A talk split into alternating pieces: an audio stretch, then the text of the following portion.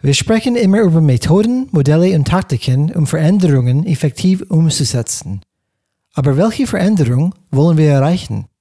Welches sind die Kompetenzen, die uns helfen werden, in Zukunft erfolgreich zu sein, was auch immer sie bringen mag?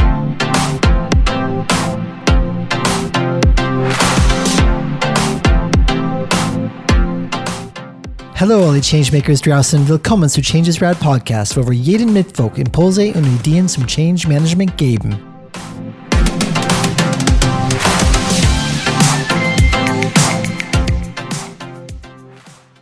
In dieser Folge erfährst du, welche drei Kompetenzen jedes Unternehmen kultivieren sollte, um in Zukunft erfolgreich zu sein, unabhängig davon, was die Zukunft bringt. Folge Nummer 13 und willkommen zu Changes Rad Podcast mit meinem Kumpel Alex. Wie geht es dir, Alex? Gut, gut. Ich hoffe, unsere Zuhörer sind nicht abergläubisch.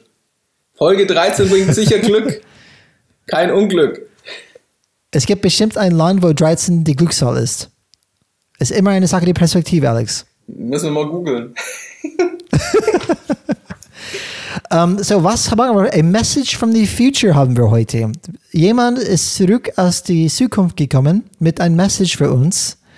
Und diese Mes Message heißt, diese Botschaft für uns heißt, wenn du, lieber Geschäftsführer, Mitarbeiter, Unternehmen, zukünftig nicht nur überleben möchtest, aber auch blühen, florieren, florieren, äh, äh, aber Wir blühen, florieren sagen. Ich wollte florieren, flor, Florieren. Nimm ein einfaches Wort. Überleben. gedeihen, gedeihen, nämlich. Das ist viel einfacher für meine, für Da meine ist auch das Wort meine Deide. Lippen. Nicht gut. Oh Gott. Albert, Albert. Das lassen Ich wir drin. Das lassen wir drin. Okay, so, wie geht es dann wieder? Was wollte ich sagen? Ja, genau. Dieser Typ kommt aus der Zukunft und sagt, damit ihr überleben und auch florieren und gedeihen und blühen und einfach alles Mögliche ist, einfach, dass es euch gut geht, müsst ihr folgende Sachen beherrschen. Und Gott sei Dank ist er zurückgekommen, sonst würden wir es nicht wissen. Und ich habe heute, bevor wir gleich eintauchen, habe ich ein Zitat mitgebracht. Und dieses Zitat kommt von John Scully, der ehemalige Top-Manager bei, bei Pepsi Cola. Ich sage dir auch eine lustige Geschichte über Pepsi gleich. ähm, dieses Zitat geht, der beste Weg, die Zukunft vorauszusagen, besteht darin, sie selbst zu erfinden und zu machen. Und das ist genau für mich, was Elon Musk macht oder, oder ähm, Jeff Bezos. Aber das gibt ein bisschen Hinweis, was wir vielleicht heute besprechen werden. Alex, wie geht es dir erstmal heute? Mir geht's gut. Wir sind kurz vom Wochenende. Das Wetter ist nicht ganz ideal, aber ich freue mich schon auf zwei erholsame Tage. Für unsere Zuhörer ganz wichtig, wir blicken ja, wir wagen jetzt den Blick in die Kristallkugel und sowas ist eigentlich immer sehr schwer, weil wir wissen nicht, wie die Zukunft aussieht. Wir können es nicht wirklich sagen. Wir come möchten on. unseren, okay, Brian kann es sagen, ich kann es nicht sagen. Ich bin der optimistische Deutsche, ich bin der Realist. Aber du hast recht, Alex. Ich habe heute sogar einen Podcast gehört von Seth Godin.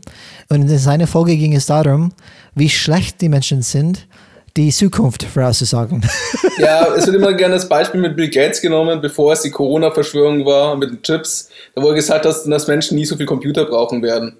Ich glaube, 1000 reichen in der Welt oder so hat er gesagt. Irgendwie sowas.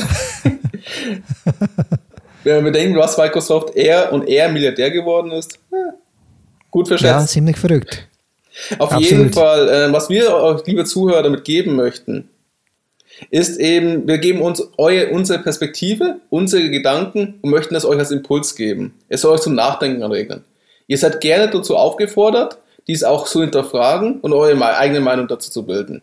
Wir möchten euch nur die eine Idee geben oder vielleicht eine andere Blickwinkel auf das Thema. Und hoffen, dass ihr viel Spaß haben werdet die nächste Stunde mit uns. Das werden die bestimmt haben. Und, und wenn wir diese Folge vorbereitet haben, natürlich habe ich und Alex gewusst, über was sprechen wir heute. Aber wir haben uns nicht ausgetauscht vorher. Das heißt, was heute rauskommt, weiß ich auch nicht. Und es wird spannend sein, ob die zum Beispiel überlappen, unsere Meinungen, oder ob die auseinandergehen.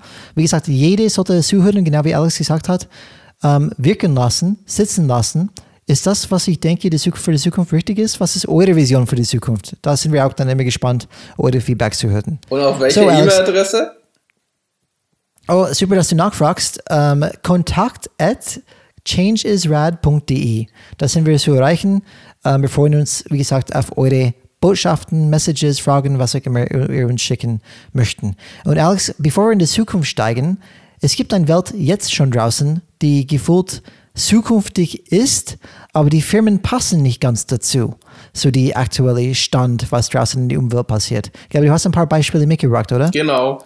Ähm, wir sind ja aktuell noch in der Corona-Krise. Die wird uns auch wahrscheinlich nicht so schnell verlassen. Man redet auch schon von einem neuen Normal. Und was jetzt in den letzten Tagen man lesen konnte, wahrscheinlich wenn die Zuhörer sind die letzten Wochen, äh, ist, dass Siemens jetzt seinen 140.000 Mitarbeitern ermöglicht, dass sie bis drei Tage in der Woche von zu Hause aus arbeiten können, also Homeoffice. Muss man sich What? mal überlegen, was das für die. Siemens! Ja, Siemens. Siemens. Okay. Bei Siemens zieht eine neue Normalität ein, heißt das. Huhu. Und man muss halt bedenken, was braucht man das, was heißt das für die Führungskräfte? Was für einen neuen Führungsstil brauchst du, wenn du die Leute auf einmal nicht mehr in Gang siehst? Die haben bestimmt alle schon eine Weiterbildung bekommen, Alex. ja, ob das reicht? Meinst du? Und, ähm, aber es ist schon Wahnsinn, oder? 140.000 Mitarbeiter. Mhm. Also die IT hat die letzte Zeit viel zu tun gehabt, auf jeden Fall. Die Frage ist jetzt nur, haben sie auch an den Menschen gedacht? Das ist die größte Frage. Ja, aus meiner Erfahrung, weil wir haben auch ähm, von heute auf morgen gewechselt zum Homeoffice und äh, ich habe mich auch schwer getan am Anfang, ähm, zu wissen, okay, jetzt haben wir, in der, ich gebe ein Beispiel, wir haben in der Vergangenheit, wenn wir alle vor Ort waren, immer ein Board-Session gehabt. Das heißt, wir haben ein großes Kanban-Board, wo wir unsere Themen haben. Die haben wir am Anfang der Woche gesprochen und die waren immer vor, vor unseren Augen. Und ich habe immer die Möglichkeit gehabt, mein Mitarbeiter und Mitarbeiterin, die zum Beispiel direkt gegenüber sitzt oder neben mir, kurz zu greifen, nachzufragen, okay, hast du es verstanden oder, oder welche Themen wollen wir heute wirklich dann voranbringen? Und wenn ich diese Distanz auf einmal hatte, A, ich könnte nicht mehr diese inform, inform, informelle, informelle ähm, Austausch mehr haben. Und das heißt, ich musste alles planen, organisieren. Und auch nicht nur das, diese Kanban Board Session haben wir dann jetzt endlich dreimal pro Woche gemacht, nicht nur einmal, weil diese Kommunikation war notwendig. Das okay. heißt, Anpassungen sind, Anpassungen sind definitiv notwendig. Und wenn die von heute auf morgen gehen, viele können damit umgehen, aber viele bestimmt nicht. wenn ich von 140.000 Mitarbeitern spreche und ich, ich sage, 10% können nicht damit umgehen, dann sprechen wir von, von 14.000 Menschen. Mhm. Und das ist schon eine ganz andere Hausnummer, als wo ich zum Beispiel unterwegs bin. Ich bin echt gespannt, wie das dann zum Beispiel funktioniert. Ja, viele Menschen tun sich auch schwer, vor einer Kamera zu stehen. Oh ja, das ist vielleicht ein guter Punkt gleich, Alex. Gott sei Dank haben wir eine Kultur bei uns, in unserem Team. Jedes Gespräch haben wir mit Video gemacht. Ja. Das heißt, wir haben einander gesehen. Und das war für mich als Führungskraft auch wichtig, damit ich sehen kann, durch diese ähm, visuelle Cues oder visuelle Cues, wie das heißt auf Englisch, sehen kann, wie geht es meinen Mitarbeitern. Ähm, haben die es wirklich verstanden? Ich kann das durch den Mimik, den Gestik dann ein bisschen dann mitbekommen. Aber wenn ich alles wirklich blind machen müsste als Führungskraft, ganz ehrlich, wirklich eine schwierige Aufgabe. Und ich glaube, dass, dass es mir auch nicht gefallen würde, dass ich meinen Mitarbeiter fast nie sehe. Ja, ich kann dir auch sagen, bei uns tun sich uns, äh, bei mir in der Firma tun sich die Leute sehr schwer, die Kamera überhaupt anzuschalten. Wir, haben, wir machen unsere okay. Calls über Microsoft Teams. In meinen kleinen Meetings zwinge ich die Leute, die Kamera anzumachen.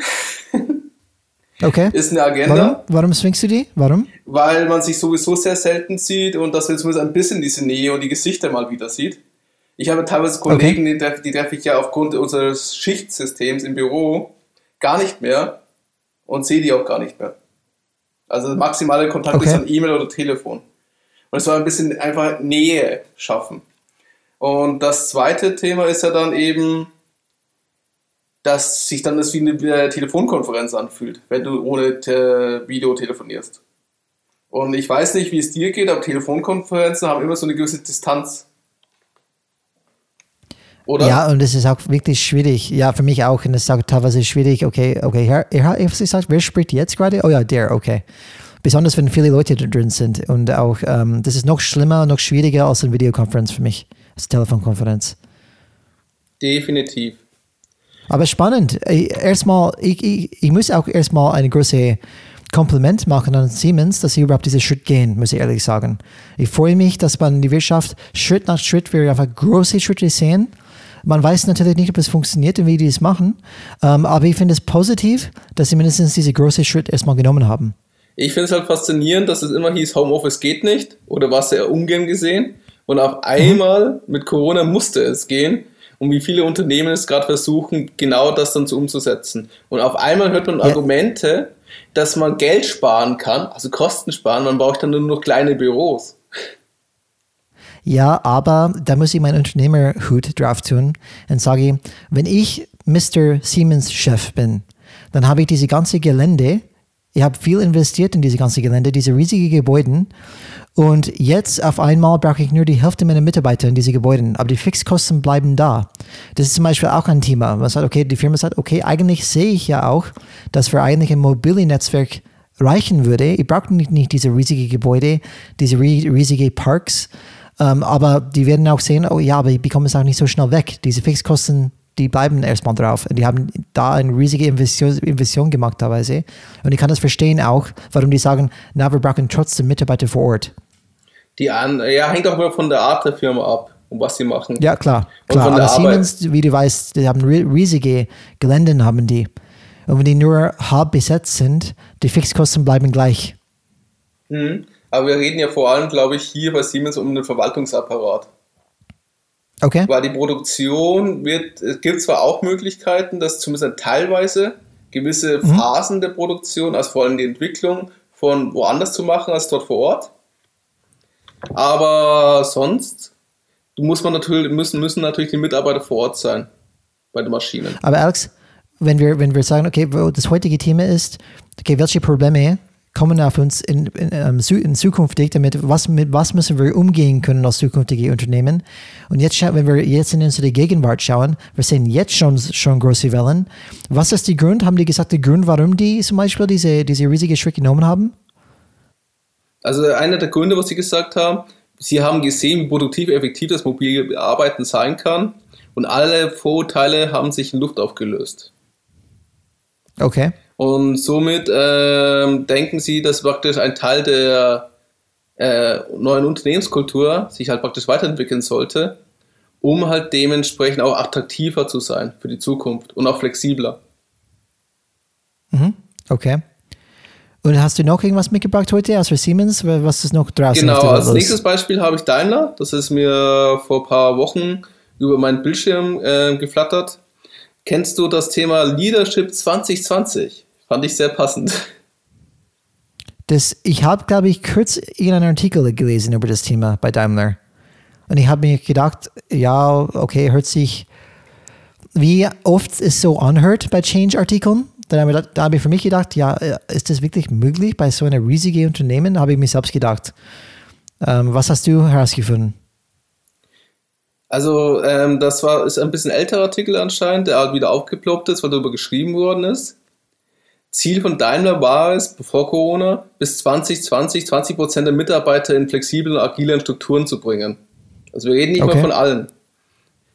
Wir reden praktisch äh, sondern 20 Prozent von 295.000 Mitarbeitern. Auch, auch eine große Hausnummer eigentlich. Mhm. Und es war ein bereichsübergreifendes Projekt zwischen HR, IT und den Führungskräften, der Führungsebene. Okay. Und ähm, sie haben halt darauf versucht zu arbeiten. Sie haben halt Freiwillige gesucht, haben ein riesiges Projekt daraus gemacht, logisch bei so einem großen Konzern, hatten auch viele externe Dienstleister dazu haben auch Apps-Lösungen dafür gebaut, um Feedbacks, äh, neue Feedback-Kanäle zu schaffen und haben eigene Botschafter bestimmt. Also sie haben einiges an Energie, Zeit und Geld investiert, um das zu tun. Und warum? Ähm, sie versuchen halt ihre Organisation umzubauen als ein Ökosystem, das ständig dazulernt, weil sie merken, dass sie nicht mit den Veränderungen hinterherkommen. Okay. Ist auch ein, ist ein traditionelles Unternehmen, das es ja über 100 Jahre gibt. Hatte ja sehr viele Mitarbeiter, ist ein Riesenkonzern, ist sehr bürokratisch intern und die Entscheidungswege sind teilweise zu lang. Und die haben dementsprechend ähm, den Kunde im Fokus angeben. Jetzt kommen wir, kommen wir zu den Buzzwörtern. User-Centric Design, Mobile First und mehr, Wow. Sie wollen mehr Wow, die finde ich gut. Mehr Wow. Sie wollen ein klare Kundenfokussieren einführen, die in der ganzen Organisation durchgelebt wird. Okay. Und zusätzlich, ähm, das, was halt wichtig ist, das war ein Lesson Learned, nannten sie, dass praktisch die Führungskräfte zwar Macht abgeben müssen, aber dafür ähm, auch viel, äh, kompetente Mitarbeiter gewinnen. Weil die Mitarbeiter werden dann nicht immer mehr angehalten, ihr Gehirn gleich am Eingang abzugeben.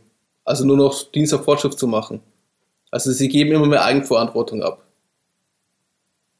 Und eines der wichtigsten okay. Faktoren hier war für sie das Thema Feedback. Und zwar beidseitig. Eine Feedback-Kultur zu machen. Eine Feedback-Kultur zu integrieren, ja. Und okay. haben auch extra eine App dafür gebaut. Ist halt ist ein bisschen schwer, äh, ist ein bisschen schwer zu durchsehen, weil man nur von außen natürlich darauf blickt. Die Artikel, die man darin findet, einer verlinkt, äh, verlinkt, verlinken wir in den Show Notes, ist sehr viele Buzzwords, sehr viele Keywords. Allein das YouTube-Video dazu sieht schon sehr lustig aus zu den Changemakern. Game Changer, Entschuldigung. Mhm. ist so ein typisches Marketing-Video. Ja, das ist es ja. Wenn du das durchliest, ich kann mich auch erinnern, ich habe auch irgendeinen Artikel in dieser Richtung gelesen, habe ich auch gedacht, okay, ja, der hört sich gut an, aber man weiß nicht, was hinter die Kulissen sind. Aber ich glaube, die Botschaft hier ist, schau mal, auch bei großen Unternehmen, die merken, dass es einfach nicht mehr klappt, wie dies, wie es einmal geklappt hat. Das heißt, die Zukunft ist schon da und die probieren einfach so schnell wie es geht, irgendwas zu tun, damit die damit umgehen können. Und ähm, das ist, glaube ich, die Hauptbotschaft hier, die wir haben. Zum Beispiel auch die großen, auch die großen, ähm, kann man auch sagen, traditionellen Firmen, wo bestimmt viel Bürokratie gibt, wie du gerade sagst, und viel Tradition und so weiter, die sehen auch ähnlich, dass es so weit ist, wir müssen irgendwas ändern, sonst kriegen wir wirklich Probleme. Und jetzt, um noch ein bisschen noch zu vertiefen, dann ist auch Abschluss mit den äh, Beispielen und dann kommen wir konkret ein bisschen mal in die Zahlenwelt rein. Ähm, wir haben ja bei unserer Weiterbildung zum systemischen Change Manager doch als Beispiel von der Otto Group gehört. Also ein, äh, wo wir dieses einstündige Interview hatten von diesem Tobias Krüger heißt er. Er ist nicht ja. Bereichsleiter bei Otto für den Kulturwandel 4.0, so nennen sie das Projekt.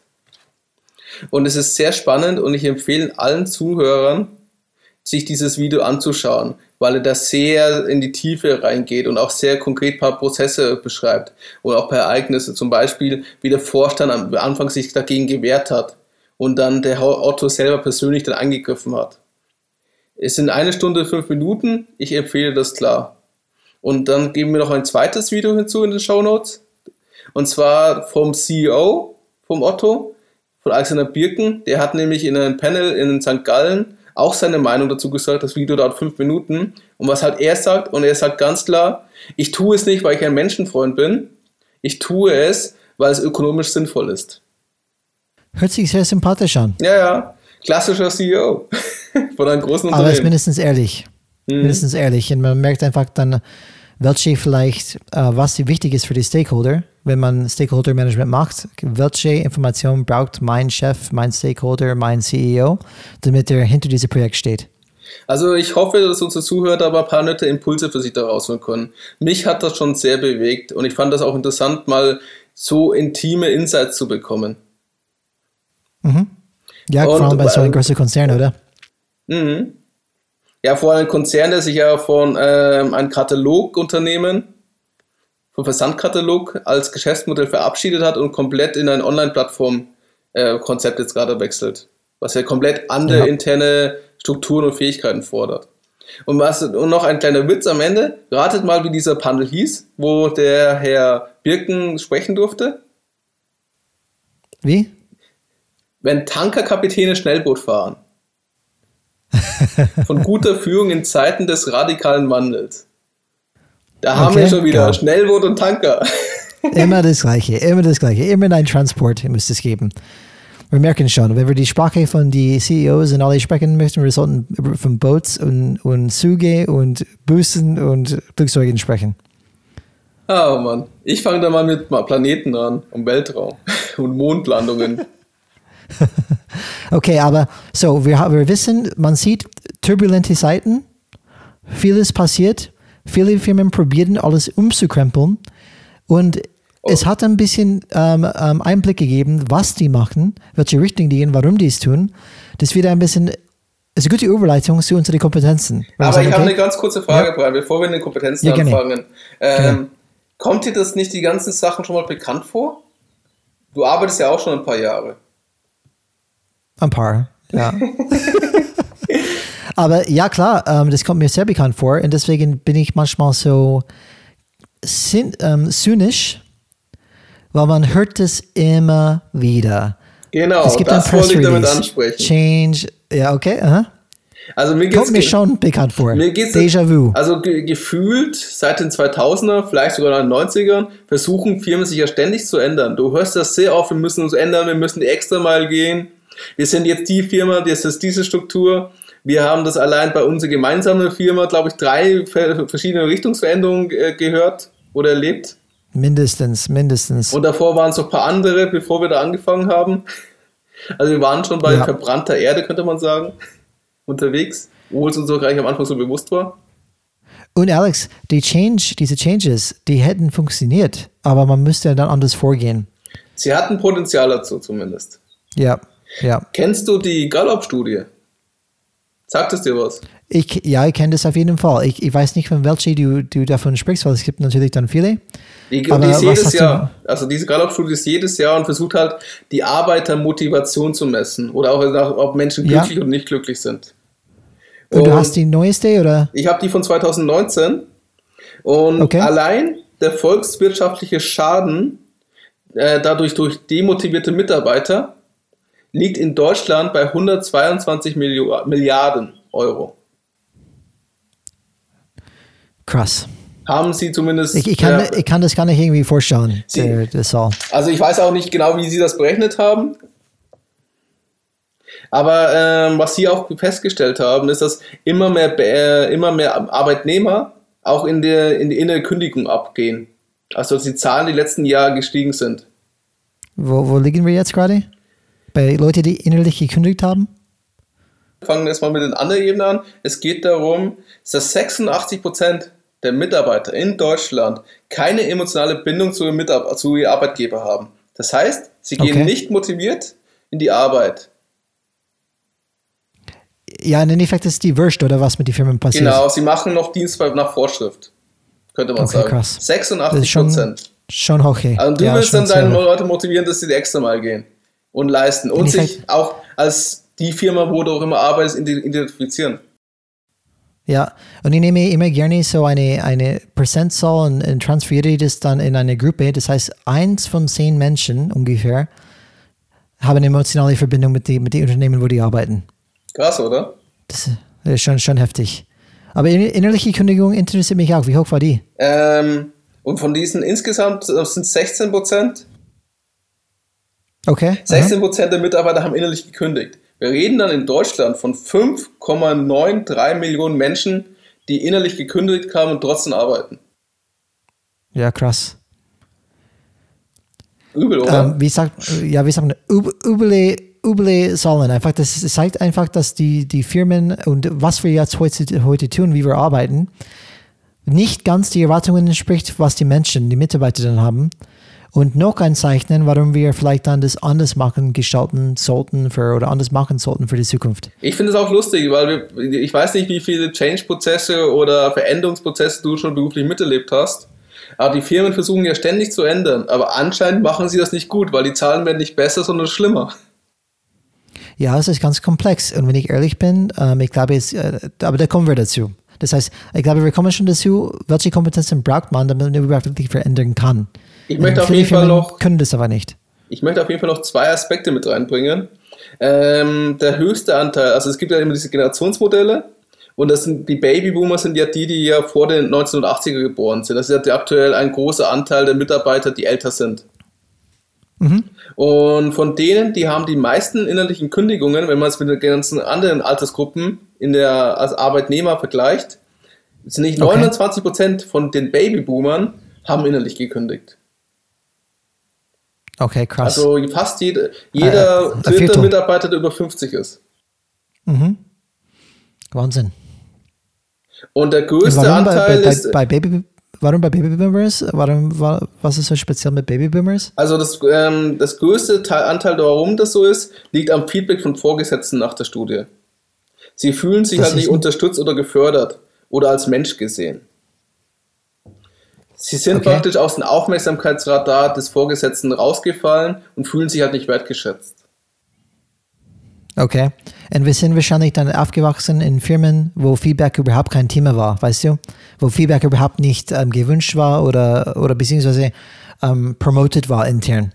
Und du musst auch bedenken, dass sich Führungskräfte ja immer versuchen, auf Leute zu fokussieren, zumindest ist die Erfahrung, die ich jetzt gesammelt habe, auf, auf Leute zu fokussieren, die ihnen halt ähm, entweder mehr bringen oder mehr Arbeit fordern. Und es sind meistens Jüngere. Weil die Jüngeren bringen, also das ist das gefühlte Perspektive, ist auch nicht die Wahrheit, aber die älteren Mitarbeiter funktionieren ja. Da muss ich ja nicht eingreifen. Ich, ich habe auch eine interessante, weil ich war gerade bei ein, wieder in Weiterbildung. Leute machen Weiterbildung. Das bringt ihr immer weiter. Weiterbildung ist sehr, sehr wichtig. Ich sage es dann immer wieder. Und was ich gehört habe von, von Feedback, wenn wir von Feedback sprechen, ähm, die sagen, wenn, wenn, ich habe es auf Motivation zum Beispiel ähm, verbunden, wenn man kein Feedback bekommt, ähm, ist man, glaube ich, ist Prozentu- prozentuale Berechnungen, dann ist man zum Beispiel nur 6% von 100% motiviert. Das heißt, es hat eine ganz negative Auswirkung, wenn du überhaupt kein Feedback bekommst an die Motivation. Wenn du nur Negatives hörst, nur negatives Feedback, dann steigt deine Motivation von 6% auf 40%. Okay. Das sieht man, dass man einfach dann irgendwas hören möchte überhaupt. Wertgeschätzt sein, auch wenn es negativ ist, steigt die Motivation immer noch von 6 auf 40 Prozent. Kann steigen. Und wenn oder? du kann steigen natürlich, aber na, das ist wirklich durch, durch Umfragen getestet, in Effekt äh, her- herausgefunden oder vermittelt, dass ungefähr dieser Effekt auf die Motivation gibt. Und die letzte, wenn, wenn Negatives und Pos- Positives gemi- gemischt wird, dann steigt es von 40 auf 90 Prozent.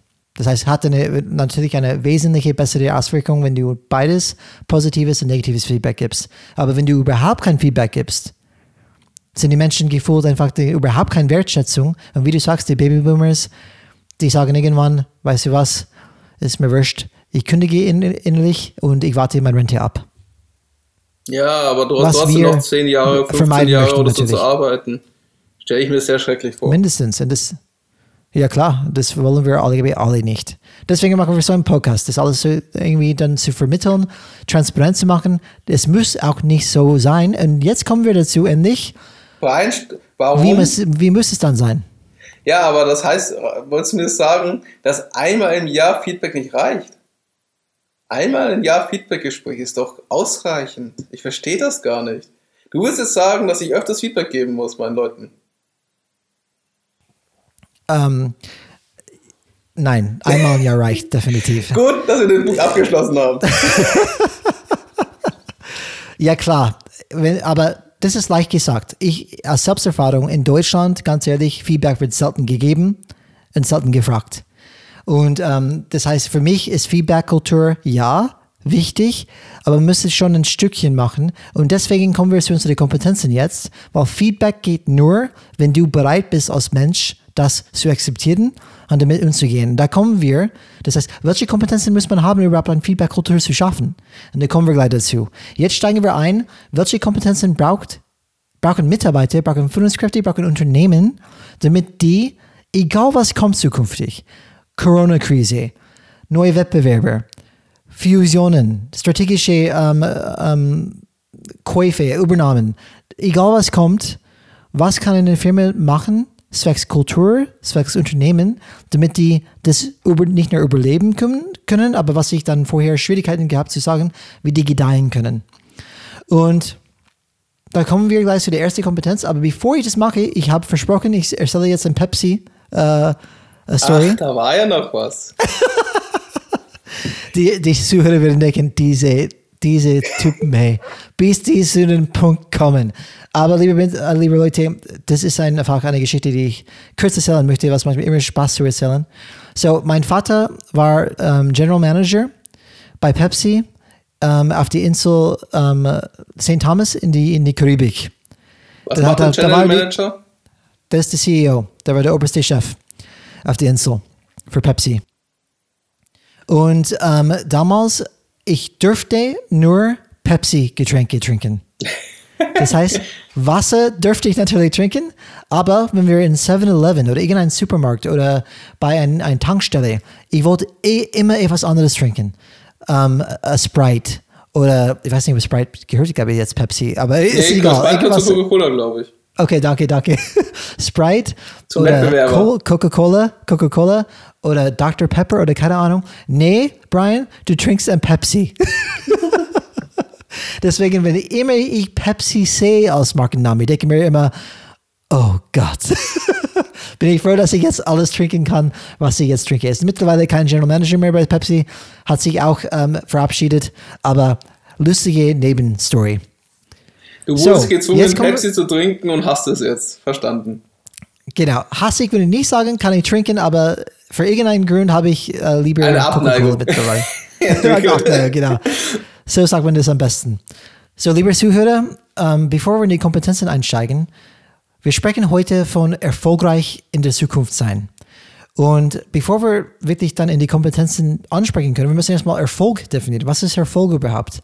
Und Erfolg hat oft, da gibt es ganz viele Definitionen dazu, aber es hat oft einfach mit Zielerreichung zu tun. Und ich nehme gerne eine, eine Definition von Hardy Wagner. Er ist ein deutscher sozialen Wirtschaftswissenschaftler. Und er hat Erfolg definiert als Erfolg ist Art und Grad der Zielerreichung. Und ich glaube, das kann jeder für sich definieren, was Erfolg ist, also was ist mein Ziel und kann dann das messen, den, Erfolg an den Art und Grad, wie ich dieses Ziel erreicht habe. Zum Beispiel, ähm, wir haben ein Ziel gesetzt, Alex, dass wir einen po Podcast ähm, geschafft haben, dass wir einen Podcast jede Woche machen oder einen, einen erfolgreichen Podcast starten und dass es irgendwann ganz viel Zuhörer hat zum Beispiel. Wenn ich das vornehme und ich das schaffe, aber am Ende bin ich ein Frack, weil ich komplett fertig bin. Ich habe einfach einen Podcast jeden Tag gemacht, mich komplett zerstört. Das heißt, ich habe mein Ziel erreicht von dem Grad. Das heißt, ich habe ganz viele Zuhörer, ist sehr erfolgreich. Aber die Art, wie ich hier hingekommen bin, ist nicht so toll. Ich habe mich kaputt gemacht dadurch. Und das ist, warum ich das, differenziert von Art und Grad des Zielerreichens. Nur als kleiner Input nebenbei, das ist, was wir erstmal als Erfolg definieren würden. Und dann können wir jetzt in die Kompetenzen steigen. Welche Kompetenzen brauche ich, damit ich meine Ziele zukünftig erreichen kann als Unternehmen? So, was müsst ihr zukünftig dann machen oder das erste Kompetenz haben, damit ihr als Unternehmen erfolgreich sind? Und für mich, das erste Kompetenz ist, man muss eine unternehmerische Denkweise entweder aufbauen oder von Anfang an haben oder entwickeln. Und das nennt Cotter, P. Cotter, das True Urgency, das wahre Dringlichkeit. Diese stetige Schauen nach außen für Möglichkeiten, auch nach Risiken, zu schauen, was kommt auf uns zu. Und nur wenn ich ständig da schaue und ständig überlebe, was kann ich jetzt machen? Was gibt es für Möglichkeiten? Diese Treiben, diese innerliche Treiben nach diesem Unternehmentum, ich möchte ein neu irgendwas probieren, Neues aufbauen, machen. Das müsste beibleiben, damit ihr jedes, jede Möglichkeit und jede Chance und jede Risiko sehen könnt im Markt, was alles auf euch zukommt. Und ich habe ein paar Beispiele mitgebracht, oder eigentlich mindestens eine. Jeff Bezos, Amazon, ist eine riesige Firma. Und ähm, ich habe mehr damit zu tun gehabt mit Amazon durch E-Commerce. Und ich war bei ein paar Amazon-Tagen, heißen die, wo die ein bisschen Einblicke geben, wie die arbeiten. Und da war ganz klar, dass Jeff Bezos ähm, sagt, das Scheitern ist sehr wichtig und das Experimentieren ist sehr wichtig.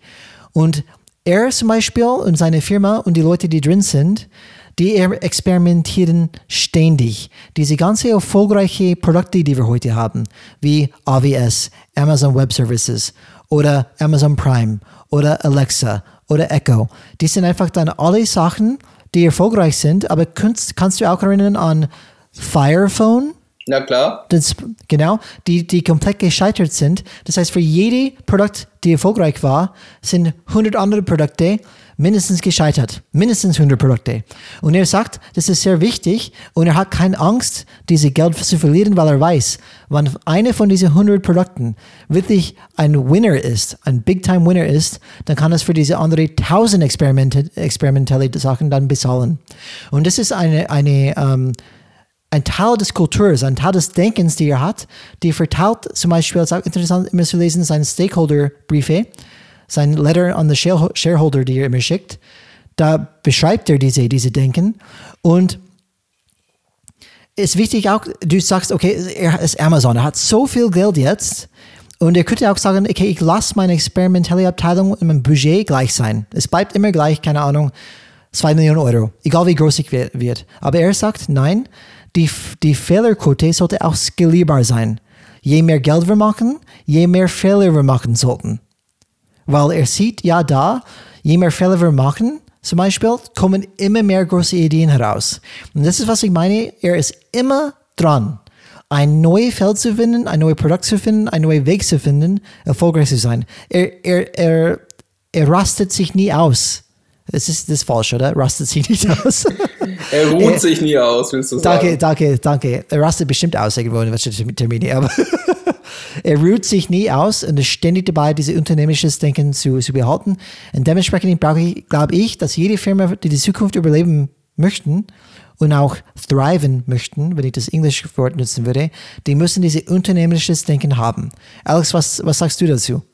Ja, Mark Zuckerberg von Facebook ist ja auch dafür bekannt dass er seine mhm. Leute intern auffällt, dass sie Facebook ersetzen sollen, dass sie wirklich das neue nächste Ding entwickeln müssen, bevor dementsprechend das ein anderer außerhalb tut. Weil wenn sie es nicht tun, tut es ein anderer. Okay. Und dann sieht man eben, die versuchen halt immer wieder verschiedene Apps, verschiedene Sachen auszuprobieren. Und wenn es nicht funktioniert, stellen sie halt wieder ein. Mhm. Und auf der anderen Seite kaufen sie sich halt aktiv die Wettbewerber ein, die ihnen gefährlich werden könnten. Instagram ist gekauft worden, WhatsApp ist gekauft worden. Alles Zukunftsmärkte. Absolut. Das fand ich so krass, Alex. Oder Damals kopiert worden, erinnern, wie man Snapchat sieht. Ja, genau. Aber kannst du erinnern, Snapchat und Instagram? Und war Snapchat die erste, die Stories hatte, oder? Genau. Und dann hat Instagram das auch gemacht und wirklich fast gefühlt über Nacht waren alle nur beim Instagram. Weil die Idee, es, es ging nur an ein Feature kopieren und es hat trotzdem funktioniert. Das hat mich echt damals geschockt eigentlich. Wie schnell eigentlich war es genial. Ja, ja, definitiv. Man Aber sah einfach, dass, die, dass Snapchat, eine, dass die Snapchat die meisten, also nicht die Jungen, aber wahrscheinlich die anderen meisten normalen Nutzer, das brauchst du ja, um groß zu sein, musst du eine große Mehrheit ansprechen, einfach mit Snapchat überfordert waren, weil es einfach zu andersartig war, wie das Gewohnte. Ich gebe es zu, und das gleiche versucht gerade, das gleiche versucht gerade Facebook mit TikTok. Sie haben jetzt eine neue Funktion veröffentlicht, wo sie das auch versuchen nachzumachen. Ja, da bin ich gespannt, wie es da funktioniert. Ich glaube nicht so, weil TikTok hat ein ganz spezielles Ziel und das ist Zeitfressen. Okay, durch, okay. Durch sinnlose aber, Unterhaltung. aber lassen wir uns nicht abschweichen durch, durch, die, durch die Social Media äh, Fernsehen. Aber was ich noch mal sagen wollte, was du vorher angesprochen hast, Alex, ist dieses Thema, was Daimler macht oder Siemens bestimmt auch. Wir wollen, dass die, dass die Leute, die nicht in die Hierarchie eine große Rolle spielen, dass die, die Ideen auch dann hochkommen. Und das hat Bezos immer gesagt, wenn du blockiert wirst von einem deiner Chefs, ein, du hast eine Idee, aber du kommst nicht weiter, dann kommst zu mir. Das ist, er möchte, und er fordert es auch, dass alle zugehört, zugehört werden in das Unternehmen, egal wo die herkommen, egal welche Hierarchieebene. Und das ist, glaube ich, was die, was die Daimlers zum Beispiel jetzt probieren nachzumachen. Ja, das ist ein bisschen schwierig, weil es gibt auch äh, andere, also vor allem bei der Industrie gibt es so Prozesse wie das Hosting-Verfahren, wo jeder Mitarbeiter Ideen einbringen kann. Also es gibt immer solche Ideenstrukturen. Nur, was man sagt, die sind halt sehr strukturell und nicht so offen. Mhm. Also es kann nie, man denkt zu eingeschränkt immer an bestimmte Sachen. An die Optimierung, an den Themen, wo man gerade selber dran ist. Ja, statt neue Wege denken die in die alten Wege genau, Optimierung. Sie mhm. machen den alten Weg nur besser. Hat okay. ja gut funktioniert. Man darf ja. nicht sagen, wo ist immer groß geworden? Durch in Optimierung. Ja. Durch Standardisierung. Das ist, warum Absolut. wir so erfolgreich sind. Und das kann man sehr gut vorstellen. Das kommt, glaube ich, vieles aus Japan oder von der Autoindustrie, diese, Genau. diese, diese Ideen. Und man stellt sich sehr gut vor, wenn man auf diese ähm, Fließband ähm, steht und irgendein Mitarbeiter hat dann eine Idee, wie irgendein Teil des Prozesses optimiert werden kann. Und das spielt auch, aber diese Mitarbeiter denkt nie wahrscheinlich, wie kann ich das komplette Firma kaputt machen durch eine disruptive Technologie. Und das trage ich gleich an meine CEO an, zum Beispiel. Und das, was jetzt halt auch so große Firmen wie Daimler etc. probieren, ist ja immer dann Tochtergesellschaften aufzubauen, die genau daran arbeiten. Die Problematik ist, dass das dann wieder in die Organisation mit reinzubringen. Daran scheitern viele. Also Innovationskampf Und- und- und so, so, solche Modelle, Startups. Die kenne ich auch. Die kenne ich. Oft probiert man diese Startups nebenbei zu machen, weil man glaubt vielleicht nicht, dass es in die Firma selbst geht. Alex, bist du dabei? Glaubst du, dass unternehmerische, unternehmerisches Denken eine Kernkompetenz für die Zukunft sein wird? Ich bin dabei. Und weißt du, warum das aktuell nicht so ist? Nein? Ähm, wir sind ja immer noch, äh, wir kommen ja eigentlich aus der, unser Wirtschaftsdenken, kommt ja immer noch aus dem Industriezeitalter. Mhm. Wie geht es? Ähm, wo, wo, wobei, Alex, wobei, Alex, alle haben so angefangen mit diesem Genau. Entrepreneurial Spirit, mit diesem unternehmerisches Denken. Aber ich glaube, das Thema ist eine gewisse Größe. Wird man, ähm, wird man paranoid? Ich will nicht alles verlieren, was ich schon aufgebaut habe. Und dann ist, glaube ich, sehr leicht, diese, diese ähm, Denken zu verlieren, oder? Es geht auch noch viel weiter, weil du hast in diesen Organisationsstrukturen zumindest persönliche Erfahrungen. Es ist eine schlimme oder harmlose Form. Ich bin ja gerade ein Familienunternehmen, da ist wahrscheinlich ein bisschen stärker dieser Gedanke. Dann gibt es eigentlich diese grundsätzliche institutionalisierte Misstrauen gegenüber den Mitarbeitern. Weißt du, was ich damit meine? nee? Ähm, man geht halt davon aus, man geht praktisch von dem terroristischen Menschenbild aus. Das heißt, der Mensch kann keine freie Entscheidung treffen. Er ist nicht motiviert. Er will gar nicht arbeiten. Bedeutet folglich, du musst als Führungskraft die Menschen kontrollieren und lenken. Command and Control. Wenn du diese Okay. Führungsstil noch kennst. Du lebst ja auch manchmal. Das war das Menschen, das ist das Menschenbild aus der Vergangenheit. genau. Okay. Was heißt das dementsprechend, wenn wir von Organisationen sprechen? Ah ja, was ganz wichtig ist, Verschwendung ist böse, Fehler sind böse. Was, du, was wir ja gerade gesagt haben, mit der unternehmerisch handeln bedeutet ja, unternehmerische Denkweise bedeutet, ich darf Fehler machen. Ich soll sogar Ja, Fehler machen, um besser zu werden. Aber wenn du auf der industriellen, aus dem terroristischen Blickwinkel gehst, geht es ja immer darum, Verschwendung zu vermeiden. Jeder Fehler ist Ja, schlecht. klar. Effizienz, Qualität, Oh ja. Optimierung, aber, aber definitiv nicht, hey, ähm, probier unser System zu, zu kaputt zu machen mit irgendeiner neuen Idee. Irgendwas Besseres zu schaffen. Und das ist, was unsere Organisation aktuell durchstellt. Wir haben ein riesen Bürokratiemonster meistens. Wir werden intern sehr stark kontrolliert. Wir haben wenig, äh, wir sind sehr, sehr selten flexibel, um auf irgendwas Unbekanntes, Unerwartetes zu reagieren. Dann müssen wir es immer informell regeln, weil die formellen Weg geht ja nicht. Mhm. Wie oft ich das schon machen durfte, kann ich gar nicht mehr mitzählen. Äh, die Mitarbeiter werden sogar behindert, äh, äh, Wertschöpfung zu betreiben durch das Bürokratiemonster. Sie müssen so viel Zeit und Energie dafür investieren, die internen Kontrollmechanismen zu befriedigen, also Reportings, PowerPoints, Excel, dass sie eigentlich kaum Zeit haben zu arbeiten. Meinst du im Allgemeinen, das ist, glaub, glaubst du, dass es in meisten Firmen schon in Deutschland so unterwegs Ich ist? glaube, das ist noch in sehr großen vielen Firmen äh, so verbreitet. Natürlich, das ist eine Pauschalaussage ein bisschen, aber es soll den Grundgedanken geben, woher das kommt. Mhm. Hat ja auch funktioniert in das Industriezeitalter. Im Dienstleisterzeitalter hat es auch teilweise funktioniert. Aber jetzt haben wir gerade, merken wir endlich, willkommen im Jahr 2020, muss man leider so sagen. Die Zeichen waren da. Peter Drucker in den 60er Jahren, einer der berühmtesten Management-Theoretiker, der viele schlaue Bücher dazu geschrieben hat, hat das schon 1960, hatte er eines der ersten Bücher dazu veröffentlicht, ähm, hat das schon damals gesagt, dass man sich ändern muss und dass andere Strukturen notwendig sind. Wir haben jetzt 2020, just saying. Schon krass, oder? Schon krass. Auf jeden Fall, um einfach das abzukürzen ist, was unsere aktuelle Organisation sehr stark machen ist, sich sehr stark mit sich selbst beschäftigen, mit der Binnenwelt und sehr wenig mit der Außenwelt. Also was will der Kunde überhaupt? Was geht gerade am Markt vor?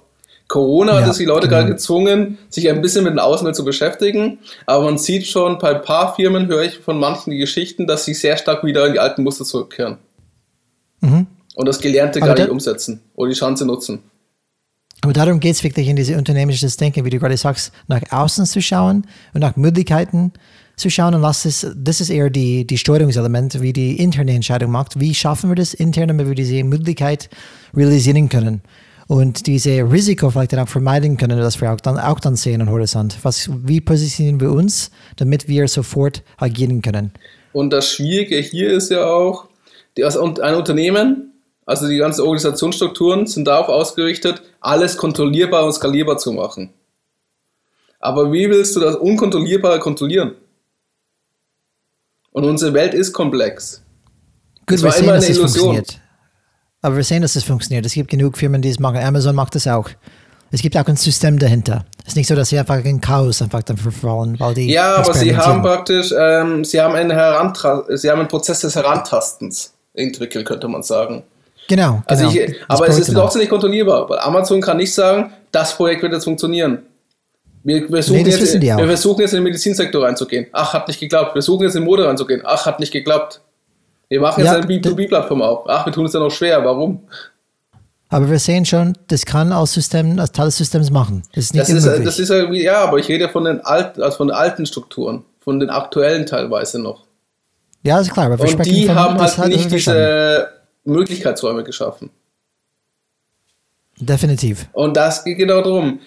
Du, das ist auch das Lustige. Das hörst ich höre es auch immer wieder mal. Denke doch unternehmerisch. Ist sogar teilweise in meinen Zielvereinbarungen mit drin. Aber wenn ich dann unternehmerische Vorschläge mache, die ein bisschen schmerzhafter sind, ja, ich glaube nicht, dass das mir manchmal einen Gefallen getan hat in meiner Karriereleiter. Ja, ich kann mich auch erinnern, gab es auch eine Firma, wo wir gearbeitet haben, ähm, sei Unternehmer im Unternehmen.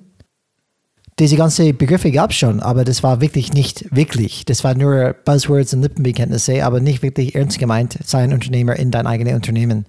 Und das ist was, wir sprechen von nicht für Lippenbekenntnisse. Wir, wir sagen nur, Leute draußen, Firmen draußen, wenn ihr zukünftig überleben möchten und auch erfolgreich sein möchten, ähm, dann müsst ihr definitiv unternehmerisch nicht nur denken, aber wirklich denken. Ihr müsst wirklich so, so sein und es müsst Teil des Systems sein. Und was ich mich halt immer so schwer tue, weil wir haben, und wenn man die ganzen Geschäftsführungsebenen anschaut, es sind meistens ältere weiße Männer. Muss man leider so sagen. In Deutschland. Wie wagst du das zu sagen, Alex? Und, aber ist so, und definitiv. du musst dir überlegen, was haben die gemacht, um diese Position zu erreichen? Welchen Weg sind sie gegangen? Und welche Führungserfahrungen haben sie gesammelt, um nach oben zu kommen? Mhm. Und das widerspricht allen dem, was du jetzt gerade sagst, mit denen, du sollst deinen Mitarbeitern vertrauen und ihnen mehr Freiheiten geben, damit sie selbstständig entscheiden können. Ich soll Macht abgeben. Bist du verrückt? Ich werde doch meine Karriere nicht von den, den Peter da unten abhängig machen, der seit 20 Jahren arbeitet und ich nicht glaube, dass er ein guter Mitarbeiter ist. Ja, aber das ist wurscht, was, was die Leute draußen denken, was diese Mitarbeiter denken oder diese, diese Unternehmer denken. Ich sage nur, meine Meinung, das wird, das wird not, notwendig sein zu überleben. Ist Ich mir egal, was die jetzt machen, die Firmen werden nicht überleben. Die, genau, das ist ja das, die Illusion. Äh, Was uns eigentlich darum geht, ist es, dass du eine Firma aufbaust, die enkelfähig ist. Die praktisch fähig ist, dass deine Enkel theoretisch dort auch noch arbeiten könnten. Wir hatten den Vorteil, dass die in den 80ern bis jetzt teilweise auch ähm, noch einmal sehr großen Boom hatten, sehr großes Wachstum, wo teilweise natürlich, kann man auch diskutieren, künstlich so erhalten worden ist. Aber es war zumindest die Illusion der ruhigen Zeit, somit war die Welt klar sichtbar und klar denkbar. Aber seit den 90er und jetzt vor allem mit der Entwicklung des Internets ist die Welt viel komplexer geworden und dynamischer. Und wie willst du praktisch in so einer komplexen Welt agieren? Da gibt es auch diesen einen Begriff dazu, Brian, oder? VUCA, oder? VUCA-Welt, ja, das ist die typische VUCA-Welt. Das ist Was ja die heißt Welt, wo VUCA? wir davon leben.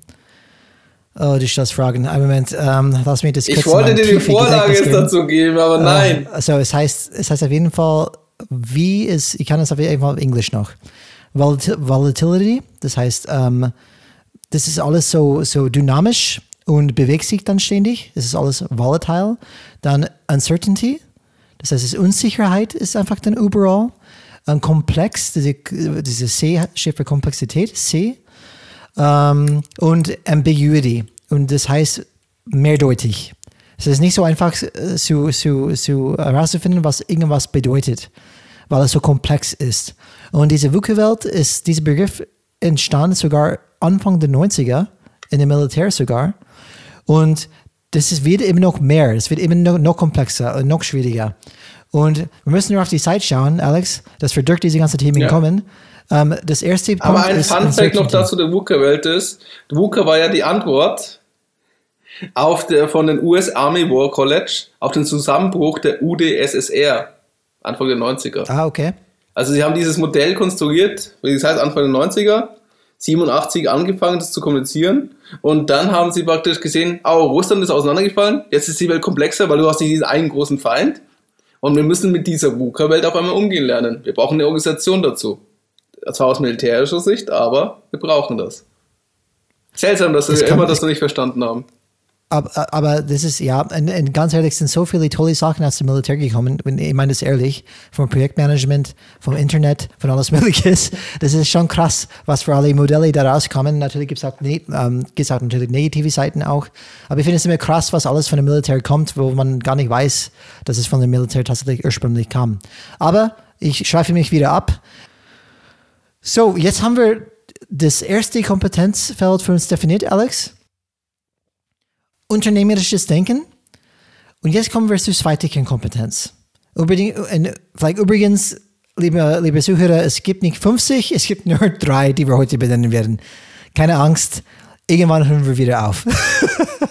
Aber diese zweite Kompetenz ist eine Konzentration, ein Aufbauen von emotionaler Intelligenz. Und warum ist es so wichtig? Weil das ist die Basis dafür, dass Leute wirklich gut miteinander umgehen können und zusammenarbeiten können. Genau wie Feedback. Damit ich Feedback überhaupt geben und annehmen kann, muss ich einen relativ hohen Grad an emotionaler Intelligenz haben. Und dieser Begriff emotionale Intelligenz hat auch unterschiedliche Definitionen. Ich spreche von Daniel Golemans Definition, sein sogenanntes gemischtes Modell von emotionaler Intelligenz, die folgenden fünf Kompetenzen umfasst. Das erste ist Self-Awareness. Wir haben in unserer Podcast-Folge gesagt, it all starts with you. Das ist der erste Schritt. Ich muss diese Aufmerksamkeit haben über mich selbst. Das heißt, ich muss meine eigenen Emotionen, meine Stärken, Schwächen, meine Triebe, Werte und Ziele kennen. Und ich muss auch wissen, wie diese Sachen auswirken auf andere Menschen. Der zweite Punkt, zweite Kompetenz im Rahmen dieser emotionalen Kompetenz ist Selbstregulierung. Das heißt, ich habe die Möglichkeit, meine störenden Emotionen, die ich selbst merke und auch Impulse zu kontrollieren und auch umzulenken. Wie wir gesagt haben, ähm, du bist ein, wie sagt man, das, das schlimmste, größte Feind. Das heißt, wenn du dich selbst nicht unter Kontrolle hast, dann, dann übernimmt dein Mandelkern, dein Mandelkern hijackt dein Gehirn, deine primitive Hirn hijackt dich und du machst irgendeine emotionale Reaktion, die A, nicht rational ist und B, relativ viel negative Side-Effects, Nebeneffekte hat auf deine Umgebung. Das heißt, Selbstregulierung muss auch da sein. Das dritte ist soziale Kompetenz, dieses berühmte Soft Skills. Ähm, die sind die Beziehungen zu managen, wie ich mit Menschen umgehe und ich, ich, ich, ich kann diese Beziehungen so, so einsetzen, so nutzen, so ist immer ein falsches Wort, das Nutzen, aber mindestens so pflegen, damit ich ein sehr gutes Ergebnis mit meinen Mitarbeitern und Mitmenschen erreichen kann. Das vierte ist Einfühlungsvermögen, Empathie. Ich muss, es geht hier um die Berücksichtigung der Gefühle anderer Menschen insbesondere bei der Entscheidungsfindung. Wenn ich diese Entscheidung treffe, wie wird es die andere zum Beispiel bewegen? Und wir sprechen oft davon, Motivation, das ist die letzte Kernkompetenz von diesen fünf, die im Rahmen dieser emotionalen Kompetenz dann zu finden sind. Motivation. Das heißt, ich muss innerlich motiviert sein, in diese Motivation, diese Leidenschaft, es geht über Geld oder Status hinaus. Ich arbeite nicht für Geld oder Status. Es ist eine Neigung, Ziele mit Energie und Ausdauer zu verfolgen. Das heißt, ich arbeite aus einer internen, intrinsischen Motivation, nicht weil ich Geld und Status bekomme, aber für irgendeinen anderen Grund, der mich einfach treibt, ähm, vielleicht ist es ein, ein, ein, eine Vision, die ich habe, die vielleicht mit der Firma zusammenpasst.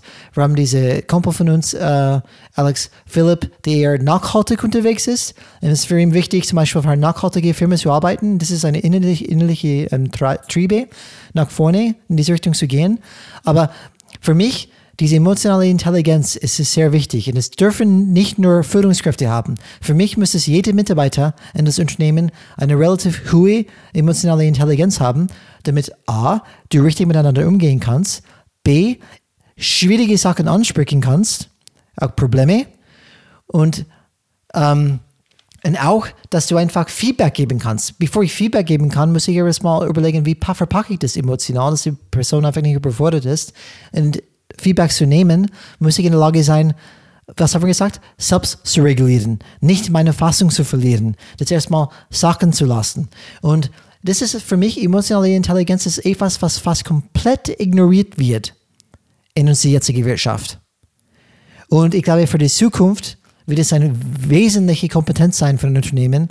Je besser man das kann, glaube, je besser kann man erstmal mit, miteinander umgehen, kann, können diese Systeme arbeitet dann sehr gut miteinander zusammen und erreicht man viel mehr, als wenn man zum Beispiel das nicht hätte. Was meinst du dazu, Alex? Dann nehme ich ja zwei Punkte daraus für mich. Punkt okay. eins, du musst den Mitarbeiter als Mensch sehen und wir als Mensch behandeln, nicht als Roboter. Punkt mhm. zwei, du musst dich selber als Mensch sehen und dich selbst selber wahrnehmen und dich selber pflegen. Finde ich super. Ich glaube, mehr muss man nicht sagen. Das finde ich echt super, die, diese kurze ähm, Fazit dazu. Ich muss aber auch sagen, es hört sich leicht an, es ist aber verdammt schwer. Absolut. Und ich glaube, es wäre falsch zu denken, dass es natürlich alle perfekt emotional intelligent sind und unterwegs sind. Es geht nur darum, das muss eine Priorität sein. Das muss ein Weiterbildungskernpunkt sein bei allen Mitarbeitern. Und die Konsequenz ist dann eigentlich auch, ja, es gibt ja auch das Thema mit Ausbildung mit der gewaltfreien Kommunikation, was Microsoft eingeführt hat, weil die Silo-Kriege einfach zu sehr eskaliert sind. Okay. Mhm. Und dass, sie, dass dann zu sehr die, äh, die Abteilungen äh, unabhängig voneinander gearbeitet haben, was ja komplett katastrophale Ergebnisse gebracht hat. Ja, klar. Und das haben sie entsprechend in den Trainings mit eingebaut und die Silos haben echt Jahre und Geld investiert und Zeit, um halt diese Silos wieder abzubauen. Es gab mhm. ja teilweise wirklich so äh, eigene Cartoons von äh, für unterschiedliche Abteilungen, die die anderen lächerlich machen. Echt? Ja, ja. Okay, krass. Ja, lass es nicht so weit kommen. Deswegen, diese emotionale Intelligenz ist sehr wichtig. Und ähm, da finde ich, ich, aber auch ganz wichtig, dass die Gallup-Studie äh, hat ja 2000, die von 2019 zeigt die ganz klar, wer schuld daran ist, dass die Mitarbeiter so schlecht äh, performen, nennen wir es mal so, nicht so unglücklich sind, sind die Führungskräfte. Das wird ganz klar formuliert. Es liegt okay. praktisch, die, die, es, der Hauptgrund ist praktisch, warum wir von motivierten Mitarbeitern zu fast am Ende zu Verweigerern bekommen, sind halt die Defizite in der Personalführung, also hausgemachte Probleme. Mhm. Und es geht nicht darum, dass der Mensch allgemein eine negative Einstellung hat, weil die meisten Menschen sehen Arbeit als Positives. Für sie passt zum größten Teil der Lohn. Also hängt dann natürlich, welche Arbeit du machst und wo du arbeitest. Die Work-Life-Balance ist ja auch okay in Deutschland. Und auch die soziale Leistungspaket, was du bekommst. Also ist das A und O ganz klar das Führungsverhalten. Und viele gute, vor allem die guten Mitarbeiter, verlassen nicht das Unternehmen wegen den Unternehmen, sondern wegen ihren Vorgesetzten. Mhm. Und der Vorgesetzte hat dann praktisch aufgrund seines Verhaltens Einfluss darauf, weil er ja den Rahmen setzt, ob ein Mitarbeiter sich dann entscheidet, mit Hand, Herz und Verstand zu arbeiten, also den hochmotivierten Top-Performer, oder hast du einen Menschen, der eher nach Dienst auf Vorschrift geht, der sein Gehirn praktisch an der Pforte äh, äh, sprichwörtlich abgibt. Mhm. Oder noch schlimmer, du hast den innerlich Gekündigten, der sogar unterbewusst Widerstand gegen all deine Projekte leistet, ohne negative Stimmung verbreitet. Mr. Negativ oder Mrs. Negativ. Mhm. Und du, Führungskraft, entscheidest nur mit deinem Verhalten. Und ich kann dir eins sagen, einmal im Jahr ein Feedbackgespräch zu machen, das reicht nicht aus. Wie willst du eine Nähe aufbauen, wenn du nicht mal drei private Sachen von deinem Mitarbeiter weißt? Wie willst du ein Vertrauensverhältnis aufbauen? Du hast keine Chance. Ja, Sprich mit ihnen. Gib ihnen die Möglichkeiten, gib ihnen Vertrauen, gib ihnen, kleine, gib ihnen ein bisschen Verantwortung, damit sie auch sehen, dass sie dürfen. Mhm. Aber das Schlimme ist, das ist ja das Nächste, wenn du Führungskraft bist oder auch in Projektleitung arbeitest. Hast du mal erlebt, dass deine, für deinen direkten Vorgesetzten, also wir reden von höherem Management, mit dir gut gesprochen hat, mit dir eine größere Feedbackrunde gemacht hat? Ich rede davon ganz oben. Ähm, ja, doch. Erzähl. War, wie war das für dich? War das ein positives? Ähm, es, es, es, war, es, es war nicht viel Feedback. Es war nur, zum Beispiel, wir haben irgendwas präsentiert und ähm, er war ziemlich weit weg, ähm, weit hinten im Publikum. okay. Ähm, das heißt, Wie viele Leute waren da in den Raum? 120 ungefähr. Ah, super. Ähm, er könnte, glaube ich, nicht direkt Feedback geben in dem Moment, aber am nächsten Tag ist er vorbeigekommen und, sagt, und er hat wirklich gesagt, good job. Super Präsentation. Mhm. Und ähm, das war nicht viel Feedback, aber das hat auch gut getan, als Beispiel. Okay. Aber sehr selten. Ja, aber es ist zumindest ein Feedback, wie du gesagt hast. Aber ganz ehrlich, was willst, wie willst du das mit diesem Feedback dich verbessern oder schlechter? Es ist schön, du bist wahrgenommen, du bist positiv wahrgenommen, aber du hast ja gesagt, es ist sehr selten. Also ist der Effekt ja, auch sehr selten. Ist wie, sieht es denn aus mit deinen direkten Vorgesetzten, wenn du mit deinem Bereichsleiter sprichst? Da kriege ich auch Feedback. Auch damals in der Vergangenheit?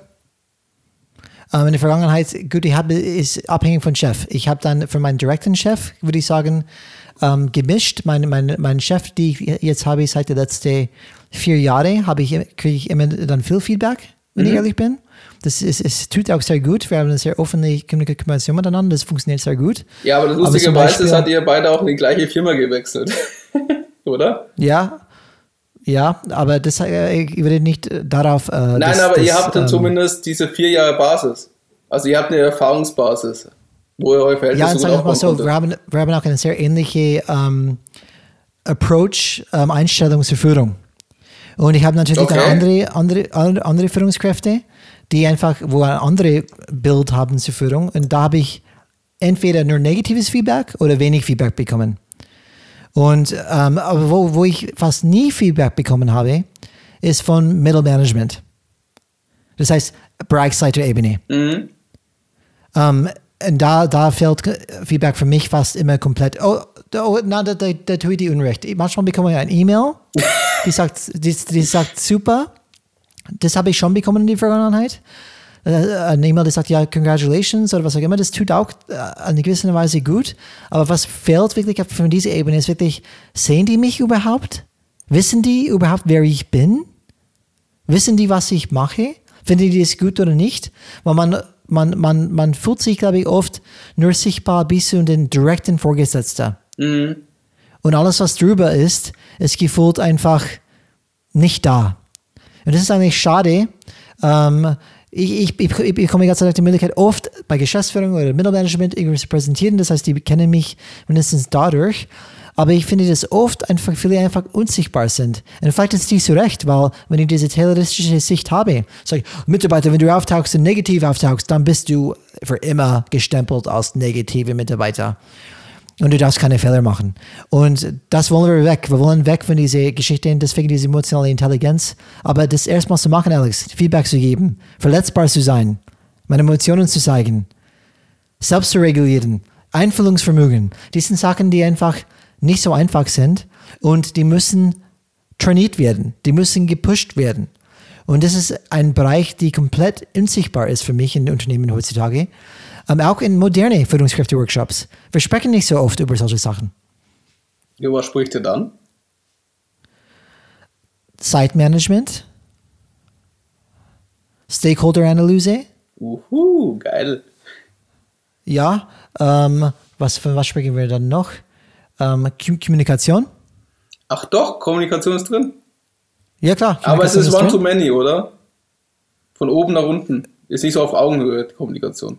Doch, doch, das ist doch auf Augenhöhe. Die Weiterbildungen sind Gott sei Dank schon so weit gekommen, dass man sagt, wie sagt Alex, in Weiterbildungen lernst du vieles, was theoretisch richtig ist. Aber was das Frustrierende ist, und ich bin sicher, dass viele Führungskräfte das schon durchgemacht haben, die sehen, dass was unterrichtet wird, passt nicht zu der Realität.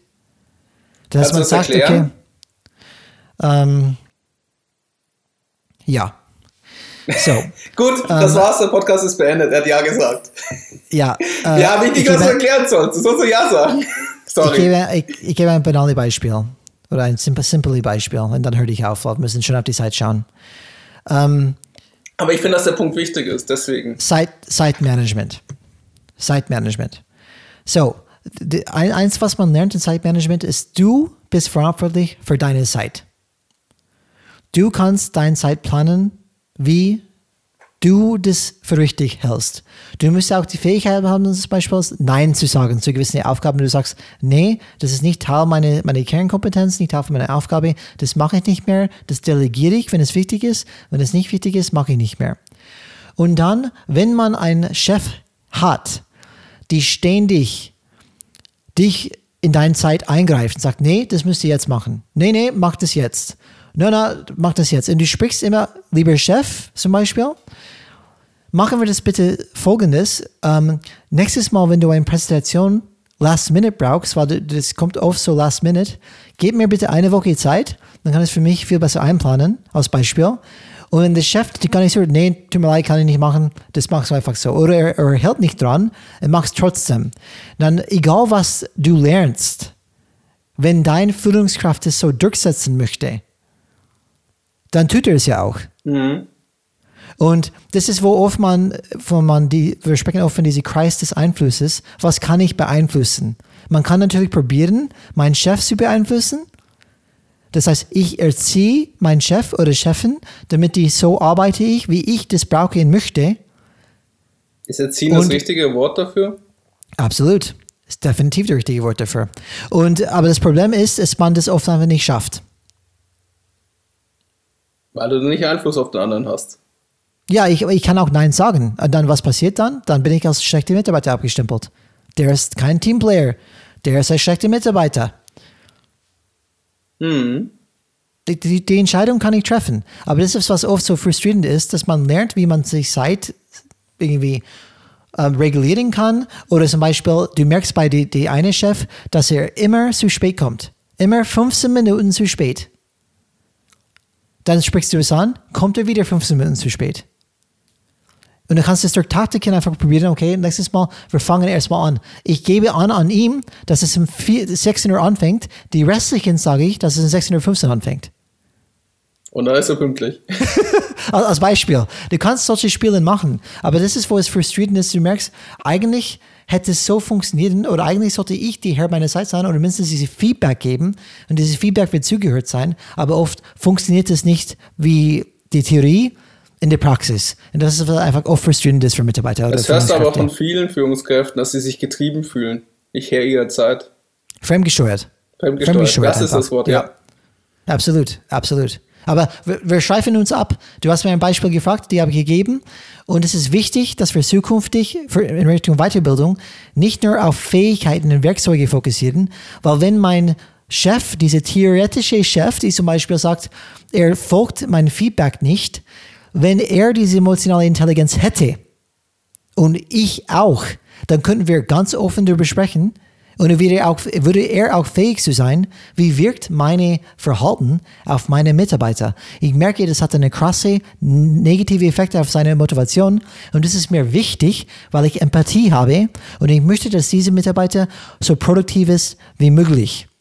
Das fand ich auch faszinierend. Ich habe ein Erlebnis gehabt mit meinem Bereichsleiter dass der gar kein Gefühl hat, warum das Team gerade nicht funktioniert und woran das liegt. Er erkennt, mhm. er sieht die Signale durch das Verhalten, aber er kann sich nicht erklären, warum das so ist. Obwohl er bei dem Prozess, wo so eskaliert ist, am Anfang dabei war und das seit ein Jahr so läuft, ist er praktisch irgendwie blind dazu. Das Faszinierende, dass genau diese Empathiefähigkeit den Leuten fehlt. Und ich es immer wieder faszinierend bin. Also ich versuche das ja für mich auch weiterzuentwickeln und beobachte. Ich weiß ja, was meine Möglichkeitsräume sind und ich weiß, wenn ich das in meine, wenn ich meinen Bereichsleiter darauf hinweise, dass das nichts bringen wird, weil er dafür nicht bereit ist, in diesem Fall einen Rat anzunehmen. Besonders genau. von einem Untergebenen. Genau, das ist genau, was ich meine. Dass überhaupt diese Punkte hochkommen, müsstest, musst du die, die, die, ähm, die Glauben daran haben, dass es wirkt. Und es geht nur, wenn jede erwachsen genug ist, und ich spreche emotional gewachsen, diese Sachen ehrlich anzusprechen, anzunehmen, auf mich selbst zu beobachten, was passiert mit mir, wenn Alex das mir erzählt. Und wie geht es ihm dabei? Ist es mir überhaupt wichtig, wie es dir Alex geht? Und Führungskräfte draußen, wenn es dir nicht wichtig ist, dann bist du keine Führungskraft. Weil die Mitarbeiter das sind, ja, das ist so. Um, das ist definitiv meine Meinung. Und ich vertrete Warum? das, bis Weil du Menschen führst und keine Maschinen. Allein wenn du kein Menschenfreund bist, allein wenn du rein wirtschaftlich überlegst und wirksam überlegst, die Mitarbeiter liefert nur seine beste Arbeit oder die Mitarbeiterin seine beste, das, äh, ihre beste Arbeit, wenn die motiviert sind. Und wenn die die Gefühl haben, dass die in Vertrauen arbeiten können und was sie sagen, angenommen werden. Und wenn es dir wurscht ist, wie, was der Mitarbeiter sagt oder denkt oder fühlt, oder ob, ob, ob in Effekt diese Mitarbeiterin oder Mitarbeiter motiviert ist, dann bist du kein Führungskraft, weil es dir wurscht ist, ob deine Mitarbeiter oder Mitarbeiterin produktiv ist oder nicht. Egal, ob du ein Menschenfreund bist oder kein Menschenfreund, allein das unternehmerisches Denken, allein das wirtschaftliches Denken, muss es dir wohl wichtig sein, ob deine Mitarbeiter oder Mitarbeiterinnen motiviert sind oder nicht. Und wenn du uns nicht glaubst, google einfach danach, es gibt zig Studien schon dazu und auch schöne TED-Talks, die das auch verarbeiten. Ja, absolut. Und bevor ich mich auf ein Rant wieder gehe, Alex, ähm, dann gehen wir, wir werden mal eine Punkt. eigene Sonderfolge nur mit Rants machen. Ich sehe das schon. Genau, weil ich nur in den Mikrofon schreie und sage einfach, wie es dann sein soll. Nur wenn ich, ich mich drauf. Absolut. So, Was ist die, die dritte, dritte Kompetenz? Kompetenz? Dritte Kompetenz, das letzte. Drumroll, please. Ist gleich. Was ist es wieder? Einmal mit. Du warst super. Also als Medienmensch müsstest du noch ein bisschen üben. Ich bin authentisch, Alex. Authentisch, wie ich bin. So, der letzte Punkt ist, man sollte. Timing ist alles im Showbusiness. Wie? Timing? Timing ist alles im Showbusiness. Okay, dann machen wir es wieder. Jetzt bin ich bereit. Und dritte Kompetenz ist das positive Proaktivität. So, hier haben wir eine Kombination aus positiv, Positivität, positives Denken und Proaktivität. Positives Denken ist wichtig, weil wenn ich zukünftig ähm, florieren möchten oder, oder blühen möchte, ähm, da muss ich die Fähigkeit haben, ein Problem oder eine Schwierigkeit als Chance zu sehen. Und es geht stark zurück in unternehmerisches Denken. Du wirst Probleme bekommen. Es wird ganz schwierige Herausforderungen kommen. Aber ich möchte aber damit wir einfach, damit ein Unternehmen diese, diese neue Herausforderung entgegenkommen kann mit der richtigen Einstellung, ist ein positives Denken sehr wichtig. Ich sehe keine ähm, Problem, ich sehe eine Chance. Und das ist, kann sehr gut helfen, einfach diese, wenn ich ständig diese Gewohnheit mich angewohnt habe, ähm, diese positives Denken zu haben, dann sehe ich wirklich jedes Problem, die hochkommt. Oh, super, eine Chance, das ist kein Problem. Dann kann ich das mit der richtigen Einstellung erstmal entgegenkommen. Und der zweite Punkt, Proaktivität, was heißt es? Es heißt nicht nur Initiativ nehmen. Proaktivität in, nach Definition von Stephen Covey, und da stehen wir dahinter, bedeutet, du bist verantwortlich für dein Leben. Du hast die Möglichkeit, als proaktives Mensch dein Leben zu gestalten und zu steuern. Und diese Proaktivität, wenn du verantwortlich bist für dein Leben und dein Handeln und auch das Handeln des Unternehmens, dann nimmst du es in der Hand, du nimmst Verantwortung dafür und du bist bereit, diese Herausforderung anzunehmen, weil du weißt, dass du es auch beeinflussen kannst. Und darum geht es in Produktivität. Das ist eine Einstellung, eine Grundlage, die dir, glaube ich, einfach hilft und das Unternehmen hilft, egal was zukünftig kommt, damit umzugehen, weil du kannst immer handeln. Alex, was sagst du zu dem letzten Punkt? Gestalte oder lass dich gestalten. Du hast die Entscheidung. Du hast die Wahl. Und das geht zurück zu unserem Zitat am Anfang, oder? Mhm. Die beste Weg, Zukunft zu wissen oder herausfinden, ist selbst zu gestalten. Genau, und, und was immer das, also wenn du eben diese Proaktivität bedeutet, eben, dass du die Selbstverantwortung übernimmst. Und wenn, es ist immer so beliebt, ja, die Wirtschaft ist schuld, ja, der Markt ist gerade so schlecht, ich kann ja leider mal nichts tun, weil meine Führungskraft die Entscheidungen nicht trifft. Wenn ich nur mehr Budget hätte, könnte ich. Wenn ich mehr Personen hätte, könnte ich. Statt zu überlegen, was könnte ich tun, um damit äh, es trotzdem zu schaffen oder einen anderen Weg zu finden. Mit wem könnte ich mich zusammentun?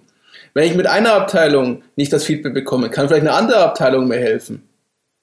Wen könnte ich noch fragen? Statt einfach mhm. zu sagen, okay, ich, ich entscheide mich jetzt für die Passivität, ich kann nichts daran ändern, ist halt so. Das habe ich, erlebe ja. ich immer so oft mit der Aussicht, ist es nicht mein Verantwortungsbereich, ist es nicht mein Job, das war, konnte man nicht vorhersehen, aha. Hilft aber nicht, um das Problem zu lösen. Und das ist halt die, genau das Thema. Und bei Führungskräften, also wir versuchen es zumindest, wir versuchen ja proaktiv ranzugehen. Aber du musst dir eh überlegen, wie gibst, was für einen Rahmen musst du geben, damit deine Mitarbeiter auch proaktiv sind. Und das ist das Interessante. Und das wird nicht in einer Command-and-Control-Struktur sein, wo du Mikromanagement machst. Jede einzelne Entscheidung muss über meinen Tisch rüber. Was macht das an? Ich habe keine Verantwortung. Papa löst alles. Ihr habt einen Konflikt miteinander. Versucht das mal untereinander zu regeln. So, und kommt nicht gleich zu mir deswegen. Das ist schon wieder der Papa oder die Mama lösen das Gedenken. Und davon musst du dich lösen. Du musst erwachsen werden, wie du schon so schön gesagt hast. Ja, absolut. Und Alex, wir sind schon über die Zeit, das heißt, wir würden einfach jetzt den Fazit sagen, vielleicht von meiner Seite erstmal. Ähm, was wir heute gehört haben, ist, dass die Zukunft teilweise schon da ist. Die Zukunft macht die die, ähm, die Zukunft die ist wahrscheinlich über 30 Jahren da, bloß wir sind nicht bereit, sie umzusetzen. Ja, ja, und die machen aktuell, das heißt, das Gegenwart heute macht jetzt schon Probleme für viele große Unternehmen. Und viele probieren mindestens etwas zu tun. Das finde ich dann erstmal sehr gut.